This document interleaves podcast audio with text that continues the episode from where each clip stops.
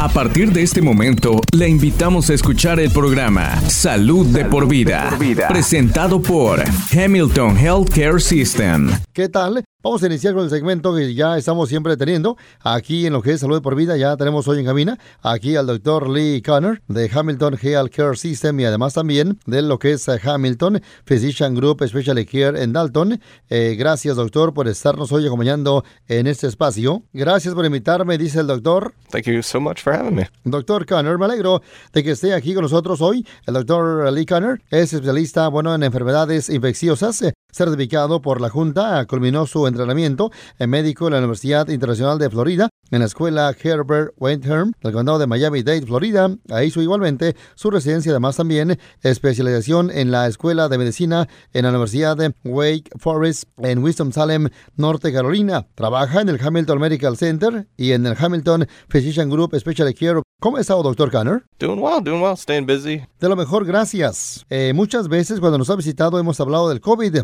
Hoy vamos a cambiar de tema y conversar sobre lo que es el VIH. Yeah, HIV is a uh, virus that people can acquire either sexually or from kind of blood to blood uh, exposures. You know, if they inject drugs or, um, you know, any sort of exposure like that. El doctor dice que correcto, el VIH es un virus eh, que las personas pueden adquirir por transmisión sexual o por exposición a sangre contaminada. En este programa hemos hablado mucho sobre el virus del COVID, pero este otro virus es diferente y además puede alterar el sistema inmune si no se detecta por mucho tiempo. Sin embargo, afortunadamente hemos eh, cambiado drásticamente la situación gracias al tratamiento del VIH y podemos hacer que sea una enfermedad crónica muy manejable. Ya no es como al final de la década de los 80 y a principios de los 90 cuando era prácticamente una sentencia de muerte. Doctor Connor, hay mucha conmoción sobre lo que es el VIH. ¿Cómo se transmite el VIH de una persona a otra? So the most common thing we've seen um, is sexually transmitted infections. A lo que comenta el doctor, dice que bueno, las infecciones más comunes eh, que hemos visto son las de transmisión eh, sexual, también la epidemia de consumo de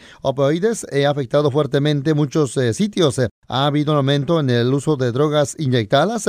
ninguna comunidad se ha salvado de eso. Cuando las personas comparten agujas, se puede transmitir patógenos virales como el VIH. Esas serían las dos formas más comunes de estarlo adquiriendo. Vamos a nuestra pregunta siguiente, doctor Grosset. ¿Cuáles son algunos de los síntomas si alguien sospecha que pudiera tener el VIH? ¿De cuáles síntomas tendría que estar pendiente? Yeah, there's um, basically like two different things you think about acute HIV, which means you just acquired it, and then chronic HIV, which is kind of your symptoms after you've acquired it and it's taken a toll on your immune system. Lo que el doctor dice, básicamente hay dos modalidades muy diferentes, la del VIH, la aguda, que significa, bueno, que acaba de adquirir el virus y, bueno, la crónica. Por lo general, cuando las personas adquieren el VIH, presentan síntomas eh, parecidos a los de la gripe normal. Con frecuencia hay un sarpullido en todo el cuerpo que desaparece por sí solo, pero el virus sigue ahí. Cuando se trata del VIH crónico, las personas pierden mucho peso, todos los músculos, bueno, se van achicando y cuando el sistema inmune está débil, empiezan igualmente a presentarse infecciones oportunistas que veríamos normalmente vemos en personas inmunodeprimidas como las que reciben trasplantes de médula ósea o de órganos. Y una vez que el sistema inmune ha sido atacado por el virus, las personas pueden presentar una gran cantidad de infecciones diferentes. Vamos a nuestra próxima pregunta, doctor. ¿Usted diagnostica muchos eh, casos del VIH? Uh, I see less HIV than I did um, in my prior institutions during training. El doctor dice que, bueno, hoy en día veo menos casos del VIH de los que, bueno, veía antes eh, donde hice mi capacitación, eh, pero no somos un grupo o un centro urbano. No obstante, tenemos casos del VIH y debemos estar siempre pendientes porque creo que muchas personas no les ahora prestan atención y aunque no son tantos casos como eh, puede haber en Atlanta o otro gran centro urbano, el virus está aquí. Cada año vemos nuevos casos, igualmente esto eh, se puede evitar. Tenemos que chequear a las personas eh, adecuadamente para descartar esa infección. ¿Cuál es la mejor manera de evitar contraer el VIH? Yeah, so the, the first thing you can do is get tested. El doctor dice lo primero que uno debe de hacerse es la prueba y además utilizar prácticas de sexo eh, seguro. Esa es la principal protección contra el VIH. No comparta agujas. También hay un grupo de personas que puede tener mayor riesgo de adquirir el VIH y esas pueden eh, tomar medicamentos para evitar ser contagiadas. ¿Existe entonces un medicamento que puede prevenir el VIH, doctor? Yep, and so we call that PrEP or pre-exposure prophylaxis. Sí, lo llamamos profilaxis eh, previa a la, eh, la exposición. Doctor, ¿esto es una pastilla que la persona toma una vez al día o, o cómo trabaja esto? Yep, pill once a day, very well tolerated. El doctor dice que sí, exactamente, es muy bien tolerada. Además, incluye 12 medicamentos eh, contra el VIH que normalmente les administramos, bueno, a los pacientes eh, infectados por el VIH. Es una buena manera de prevenir que alguien contraiga el VIH. Una pastilla una vez al día, básicamente eliminamos la transmisión si la persona es constante tomándola. Yo puedo recetarla. Los profesionales de atención primaria también. El Departamento de Salud también ofrece una clínica PrEP. Se recomienda tomar la pastilla a la vez que, bueno, se siguen prácticas de sexo seguro. Vamos a nuestra próxima pregunta, doctor Conner. Hay muchos mitos alrededor del VIH. ¿Podría desmentir alguno de ellos? Yeah, I know. Um, you know, early on there were myths about transmission. You know, you're not going to get this from contact, intermittent contact with people. You know, it's more intimate contact. Al inicio había muchos mitos en cuanto a la transmisión. Las personas no se enferman por tener contacto intermitente con otros.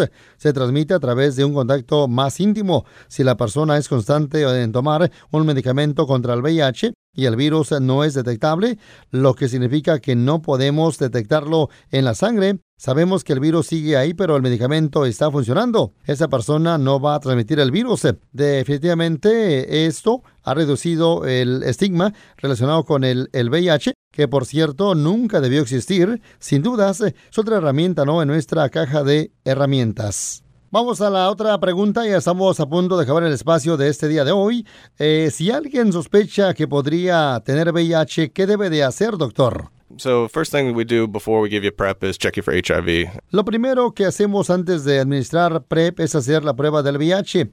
En la actualidad se recomienda que todos se hagan la prueba al menos una vez en su vida. ¿Eso es un análisis de sangre? It's just a blood test. Yep. You just do like one vial. El doctor, bueno, dice que sí, exactamente un examen eh, muy sencillo que ofrecemos en nuestro laboratorio. Estoy seguro que cuando uno dona sangre le hacen el examen del VIH. So if you're donating blood, that's going to be tested for HIV, hepatitis C, other hepatitis B, other pathogens. Así es. Si va a donar sangre, se le hará una prueba para detectar el VIH, la hepatitis C, la hepatitis B y otros eh, patógenos, eh, pero cuando se hace un examen de sangre de rutina, tiene que más que nada también pedir especialmente la prueba del VIH. Usted debe de hacerse la prueba al menos una vez en su vida, no obstante, dependiendo de las prácticas de las personas, tal vez haya que hacer pruebas eh, con mayor frecuencia. Los resultados se obtienen al día siguiente. El VIH es una, no es una sentencia de muerte como muchas personas pensaban en la década de los 80.